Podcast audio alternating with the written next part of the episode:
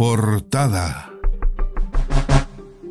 Un resumen con las noticias que trae en portada el diario electrónico San Carlos Online.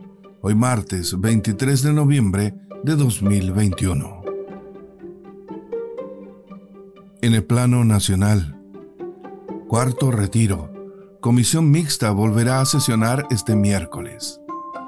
Según el senador Pedro Araya, existen nueve puntos de discrepancia entre la Cámara de Diputados y el Senado.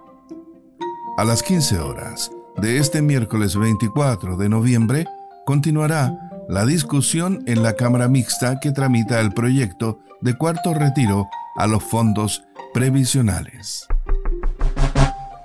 Noticias del ámbito local. Vecino encuentra cadáver de una mujer en sitio aledaño a población en San Carlos. La tarde de este lunes, un vecino de la Villa 27 de Abril, aquí en San Carlos, alertó del hallazgo de un cadáver encontrado a un costado del estero Nabotao y en un sitio eriazo al lado de la citada población. Se trata del cuerpo de una mujer adulta y su data de muerte se estima en unas tres semanas. Este jueves, es la búsqueda de talentos deportivos en San Carlos. Una jornada de detección de talentos deportivos se realizará este jueves 26 de noviembre en el Estadio Municipal de San Carlos, a partir de las 11 horas. Allí se realizarán pruebas de velocidad, fuerza, agilidad, cambio de dirección y resistencia para niños y niñas de entre 9 y 14 años nuevos antecedentes en arriendo de propiedad para programa de mascotas. San Carlinos opina en redes sociales sobre la propiedad arrendada para el programa de mascotas de la municipalidad.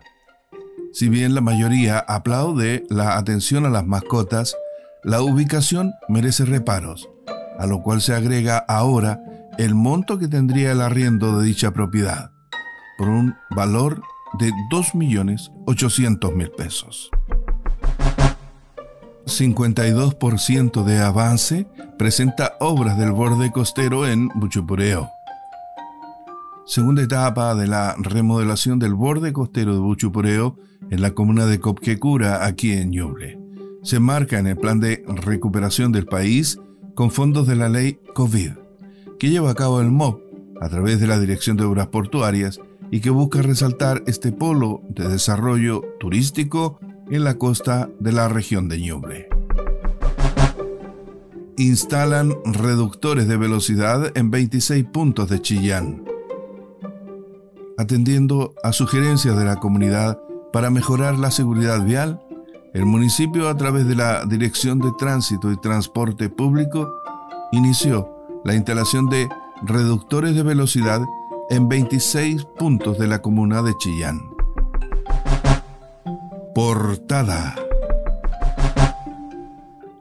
Un resumen con las noticias que trae en portada el diario electrónico San Carlos Online, hoy martes 23 de noviembre de 2021.